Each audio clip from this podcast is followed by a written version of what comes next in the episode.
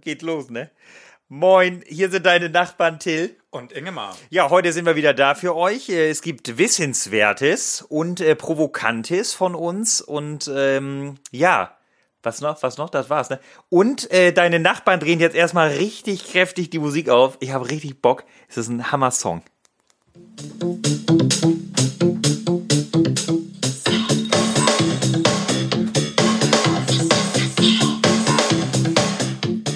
Rosenstolz mit Sex im Hotel. Dein Mund, der ist zu süß, um ungeküsst zu sein. Drum lauscht daher zu mir, mir geht's genau wie dir. Das Leben ist zu kurz.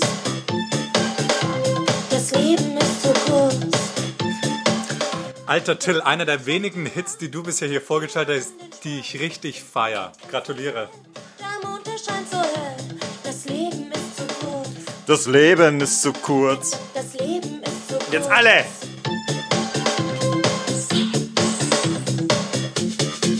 Doch hast du Sex im Hotel, geht's dir wieder gut. Ja, Ein Refrain haben wir geschafft. also ich feiere es und äh, ja, es ist ein, ein ganz tolles Lied, was ich von einer sehr, sehr lieben Freundin äh, als Tipp bekommen habe und äh, seitdem sehr oft höre. Ja, Ingemar, und ich finde, das ist super, weil ich glaube, dass viele Menschen heute vor, oder nicht heute, sondern am 9. November 1989, also vor 30 Jahren, Sex im Hotel hatten. Ja, auf jeden Fall. Das gab's in Deutschland auf jeden Fall. Also- Irgendwo in Deutschland oder Deutschland. Also ich würde sagen, es sind sehr, sehr viele, ähm, haben sich aufgemacht, am 9. November nach Berlin zu fahren. Also ich glaube, ähm, um es mal kurz aufzuklären für die, die es nicht wissen, wir feiern in diesem Jahr 30 Jahre Mauerfall in Berlin und generell ja auch in ganz Deutschland. Und der Mauerfall war an jenem 9. November Sehr gut, ja, genau. 1989. So sieht's aus. Da war ich noch nicht auf der Welt, ich auch noch nicht. aber ich war im Bauch meiner Mutter. Ja. Ich noch nicht. Also ich wurde nicht gezeugt in der Nacht mit im Sex im Hotel. Aber ich glaube wirklich, dass viele Leute sich aufgemacht haben, oder ich habe es auch schon mal gehört, die einfach dann so ergriffen waren, auch von den Bildern, die sie dann plötzlich gesehen haben und haben gesagt, boah, ich muss nach Berlin, ich muss dahin. Wenn ich da die Bilder bei Goodbye Lenin beispielsweise sehe, ich glaube, da gab es auch Originalaufnahmen im Film. Klär's oder? auf, im Film, genau. Im Film, ja. Was, was muss ich aufklären? Weiß ich nicht, ich weiß nicht, ob viele den Film kennen, das ist ein sehr guter Film. Ja, Goodbye Lenin mit Daniel Brühl geht es darum, wie eine Mutter kurz vor Mauerfall, ich glaube, ins Koma fällt und danach wieder aufwacht und sie darf keine Schocks erleben. Und deswegen verheimlichen sie von ihr den Mauerfall und die Wiedervereinigung. Ja. Jedenfalls in dem Film gibt es auch Originalaufnahmen, wenn ich mich nicht täusche, vom Mauerfall und wie die Stimmung damals war, um die Berliner Mauer herum. Und die fand ich so ergreifend. Das hätte ich gerne erlebt. Ich, ich muss mal gerade überlegen. Ich glaube, ich habe noch wenige Menschen eigentlich ähm, gefragt, die man fragen könnte, weil eigentlich leben ja alle Zeitzeugen noch aus dieser Zeit.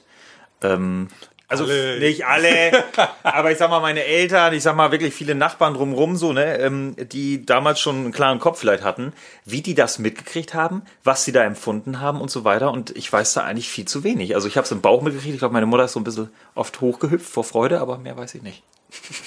Ich sollte das auch viel häufiger machen. Ich weiß, dass wir Verwandte in der ehemaligen DDR haben, die ich kaum kenne, weil die eben ein wenig weiter entfernt sind. Aber ich weiß, dass meine Großeltern und auch Eltern öfter mal in der DDR waren. Ähm, musste ich auch mal genau, genauer nachfragen. Aus der Sicht auch nochmal, ne? Also das ist ja auch nochmal spannend. Also nicht nur aus der westdeutschen Sicht, sondern auch nochmal aus der ostdeutschen Sicht, was da sozusagen passiert ist. Und ähm, ja, wie sind wir auf das Thema gekommen mit dem 9. November? Weil wir lieben ja eins. Wir lieben, wir Deutschen lieben eins und das sind Feiertage. Ne? Wir lieben alle Feiertage und wir haben uns eigentlich mal gefragt, wieso ist dieser Tag, der so entscheidend ja auch ist für ähm, ja, das gesamte Deutschland, der 9. November, nicht zum äh, Feiertag erklärt worden. Und ähm, stattdessen der 3. Oktober. 3. Oktober. Warum? Weißt du? Was wurde da gemacht? Ja. So, ich, Jetzt- ja, du, du bist der Komm, Geschichtsstudent. Ich, ich, ja, Soll- ich bin der ja, Geschichtsstudent. Ja, ja. komm. ja, also am 3. Ähm, Oktober 1990, also fast ein Jahr später, nicht ganz, elf Monate, wurde im Grunde die, ähm, die DDR ja, zur BRD im Grunde hinzugefügt, sag ich jetzt mal. Also einverleibt. Ne, Ist das so so? sagen? Ich, ich würde nicht sagen. Ich würde sagen, es wurde wieder eins und nicht, dass das eine das andere Ah, geschluckt hat. schön. Ja, aber gut, da können wir auch Das, drüber das klingt so nach ähm, Rangfolge. Ja, gut, ich, ich bin schon so ein bisschen der Meinung, dass es schon geschluckt wurde, dass da vieles falsch gelaufen ist. Aber das soll auch nicht zur Sache tun, sondern es wurde einfach beschlossen, es gibt nur noch ein Deutschland.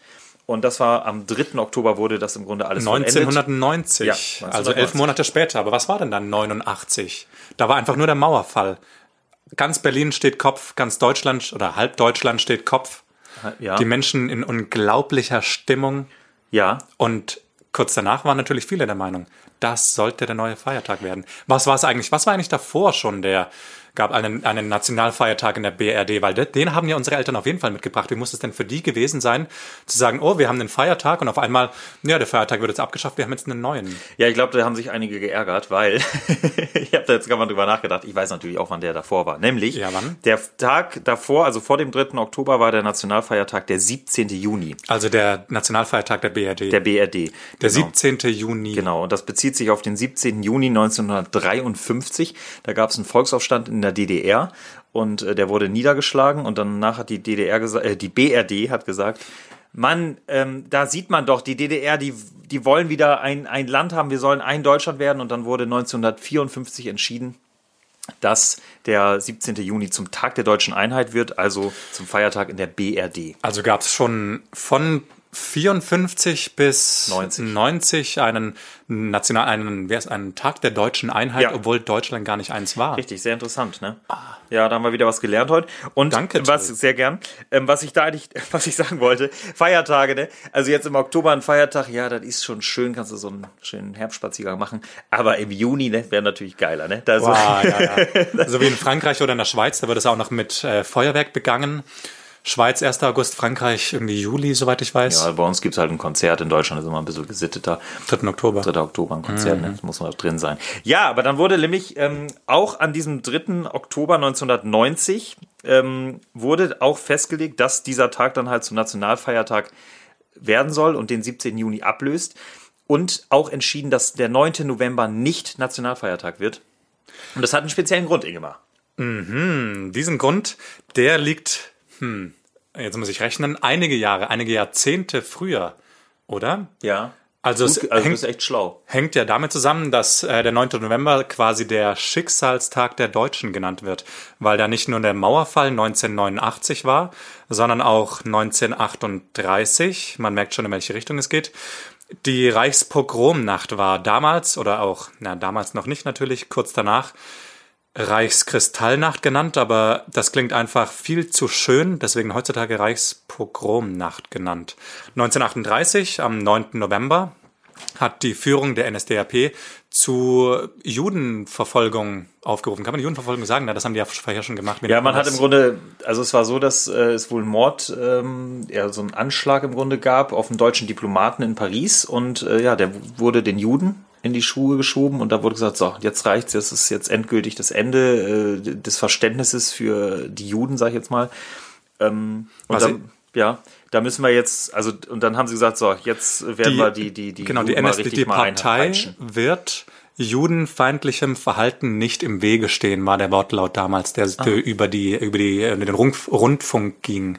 Und das ist natürlich ziemlich eindeutig. Dann haben sie die SS und SA vorgeschickt, die sollen da ein bisschen Radau machen und dann haben natürlich auch große Teile der Bevölkerung mitgemacht. Haben Ah, aber das ist ganz wichtig. Ja. Ein ganz wichtiger Einwand noch. SA und SS sind los und in Zivilkleidung. Also es sah erstmal so aus, dass es nicht von der NSDAP gesteuert wurde insgesamt vom Regime, sondern dass es sozusagen der, der Frust aus dem Volk wirklich kam. Also der Volkszorn hat sich entbrannt, aber natürlich war es sehr, sehr gesteuert. Oder nicht natürlich, sondern es war einfach gesteuert und hat äh, dafür gesorgt, dass viele Synagogen, viele Geschäfte zerstört wurden und die Juden einfach seitdem unglaublich unter einer Angst litten. Es sind sehr viele Juden, sehr viele jüdische Menschen wurden getötet, sehr viele wurden gefangen genommen, sehr viele wurden dann auch in, kurz darauf deportiert. Und das alles ging von der NSDAP-Führung aus. Und ähm, dieser 9. November war auch eigentlich bewusst gewählt äh, von Adolf Hitler. Das hat Ingemar, genau. ne? Ingemar, Ja, komm, du, Adolf- hast ja, du hast was rausgefunden wieder. Adolf komm. Hitler, ich möchte noch dazu ähm, anfügen, der war nämlich ein richtig großer 9. November, wie nennt man das? Keine Ahnung, Illuminat, nein, nicht Illuminat. Fanatiker. Fanatiker, genau. Also nämlich in dieser Nacht, ähm, in der die Reichspogromnacht ja stattfand, ähm, noch kurz zur Reichskristallnacht wollte ich nämlich eingehen, warum die so heißt. Weil so viele Fensterscheiben zu Bruch gingen, dass alles geglitzert hat in der Nacht.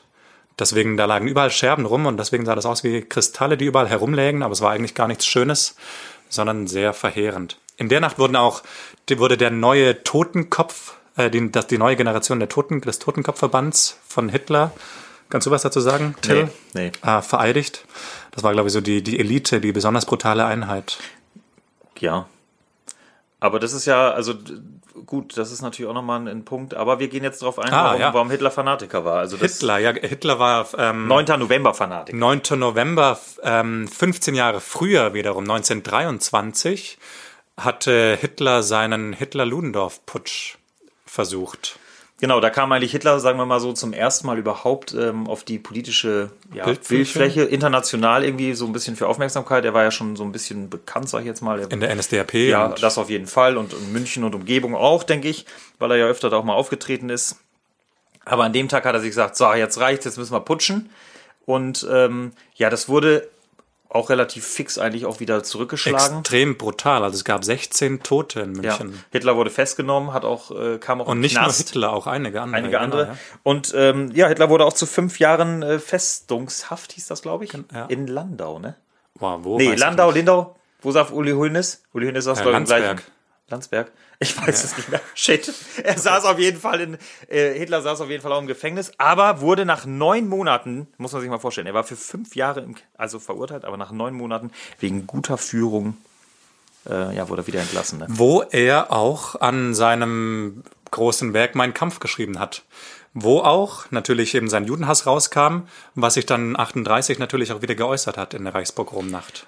Und äh, da können wir jetzt auch wieder sagen, warum hat er sich eigentlich diesen 9. November 23 überhaupt, also warum hat er gesagt, so, okay, ich mache das jetzt nicht, wenn es irgendwie schön warm ist oder so, wenn man ein bisschen luftiger angezogen sein kann, sondern warum mache ich das jetzt am 9. November 23, sondern woher kommt dieser Fanatismus bei ihm raus? Und da müssen wir fünf Jahre Genau, vorgehen. exakt fünf Jahre früher, am 9. November, war nämlich der Ausruf der Republik in Deutschland. Das war 1918, wer mitgerechnet hat.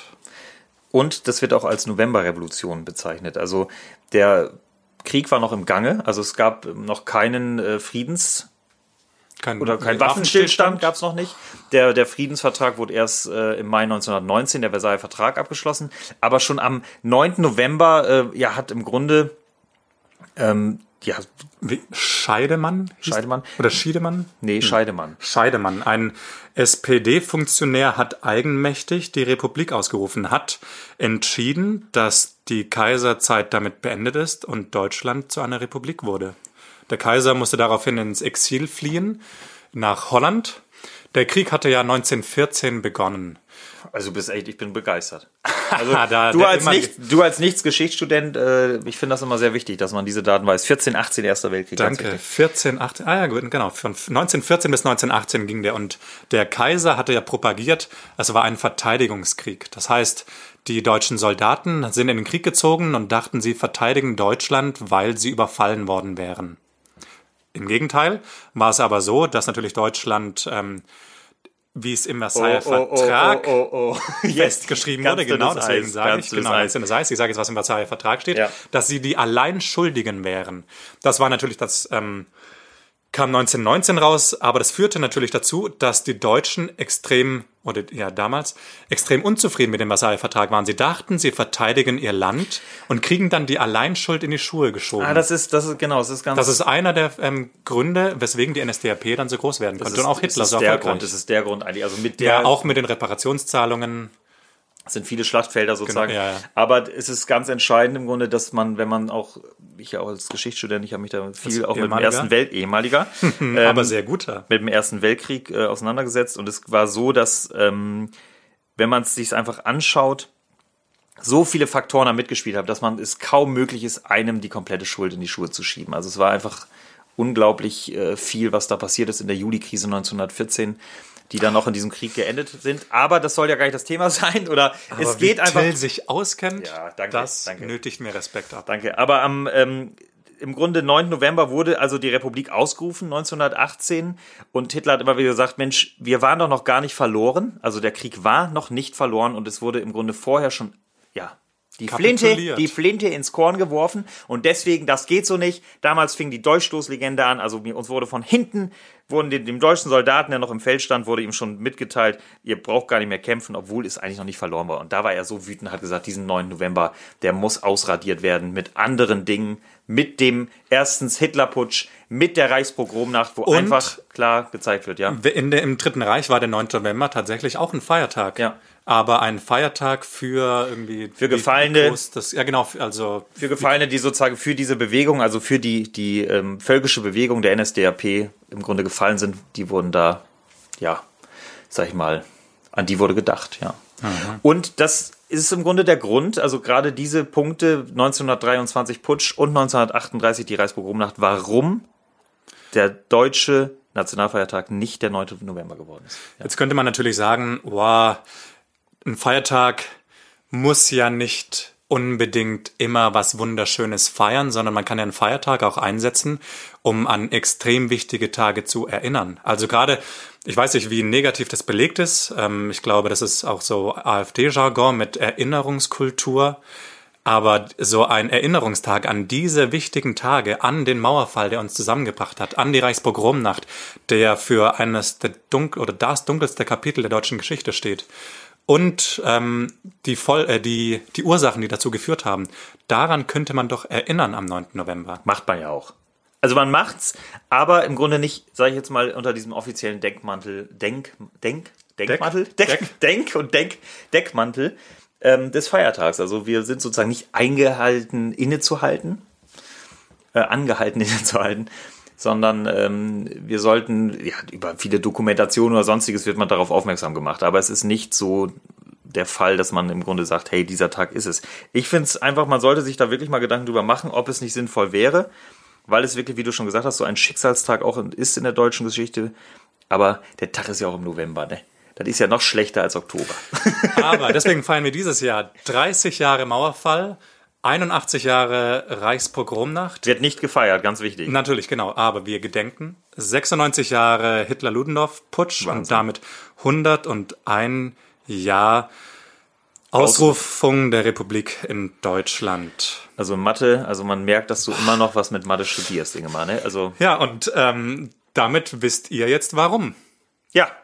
Und das war heute unsere Aufgabe. Und jetzt haben wir eine neue Aufgabe. Ich hab, wir haben wieder Provokationen hier rausgeholt. Unser schöner kleine, unsere schöne kleine Schüssel. Ich blätter mal das, den ersten Bitte, ey, Zettel bitte. auf. Ingemar kriegt heute eine Provokation von mir vorgelegt. Also ihr müsst wissen, vorhin hat Till gesagt, "Ah, ich freue mich so, ich bin so heiß, du wirst was richtig Schlimmes kriegen. Jetzt bin ich gespannt, was ich hier kriege. Äh, ist von mir geschrieben, nächster Zettel. Auch von mir geschrieben. mal. Da sind nämlich unser, unser beider Zettel drin. Nächster, dritt aller guten Dinge sind drei. Komm, das muss jetzt, der muss jetzt von dir sein. Oh ja, okay, also. Noch nie gelesen. Ich hoffe, ich kann flüssig vorlesen. Till hat keine so schöne Schrift, muss man sagen. Frechheit. Warum markierst du beim Matchball, beim Tischtennis immer den großen Macker, Ingemar? also, ich lese es nochmal vor, sorry. Folgende Frage. Warum markierst du beim Matchball, beim Tischtennis immer den großen Macker, Ingemar? Da freut er sich. Also kurze Erklärung, Ingemar und ich gehen gerne Tischtennis spielen, jetzt schwierig, immer schwieriger möglich bei diesen dunklen Ja. Temperaturen, wollte ich gerade sagen, bei diesem dunklen Wetter abends. Aber es ist immer so, wenn er dann am Ende ähm, einen Matchball hat, das hat er häufiger, weil er mich, weil er, ja, er spielt schon gut, aber ich habe mich gemacht. Und dann steht er da immer und hat den Ball so in der Hand, dann lässt er den so fünfmal aufdrücken, so guckt er mich immer so richtig dumm an mit seinem blöden Grinsegesicht. Und dann lässt er den Ball so ganz komisch rübergleiten, dass es eigentlich kaum eine Möglichkeit gibt, dass ich ihn return kann. Also auf Deutsch zurückschlagen. Ähm, ja, Ingmar, und ich werde, also das, das macht mich so aggressiv. und ich habe mir gedacht, was will er äh, damit bezwecken, Ingmar? Was willst du damit bezwecken? Ah, das ist. Achso, was, was bezweckt man als Tischtennisspieler, ne? Also mit einem großen Auto bezwecken ja auch manche Leute was, ne? Aber was macht man mit so einer Macker-Mentalität beim Tischtennis? Was willst du verstecken? Was willst du wieder? Sag mal. Das ist jetzt für mich ganz schwierig darauf zu antworten. Da gehen so viele Gefühle in mir vor, Till, die ich jetzt alle sofort aussprechen muss. Zum einen Stolz über meine überlegenen äh, Tischtennisfähigkeiten. Dann natürlich auch ähm, eine, eine leichte ähm, Befriedigung, dass das die ganze Welt jetzt hört, Till. Du weißt schon, was du damit angestoßen hast. Du machst mich jetzt nur noch stolz und ich werde das nur noch mehr zelebrieren. Ja, was ist das denn jetzt für zwei Gründe? ist ja lächerlich. Das sind zwei Gründe, warum es mir schwerfällt zu antworten. Also, ähm, stellt euch folgende Situation vor. Es steht, ich mache das auch nur, wohlgemerkt, wenn ich gut Vorsprung habe, weil die gelingen halt auch nicht immer. Das sind nämlich sehr schwierige Angaben. Also es steht, sagen wir, 10 zu 6 für mich. Ich habe meine erste Angabe zum Matchpoint oder zum Satzball und weiß, wenn ich diese Angabe jetzt perfekt anschneide, dann wird sie Till so zurückspielen, dass sie ins Ausfliegt, also sie gar nicht mehr die Platte berührt. Und dann, dann stehe ich da, gehe ganz tief so in die Hocke, lass den Ball so ein paar Mal auf die Platte springen, das ist so ein, so ein ganzes schnelles, falls ihr das kennt, so ein ganz schnelles Tippeln Komm zum Punkt jetzt, ey. auf der Platte macht. Und dann halte ich meinen Schläger ganz senkrecht, sodass ich ihn zwischen die Augen halte.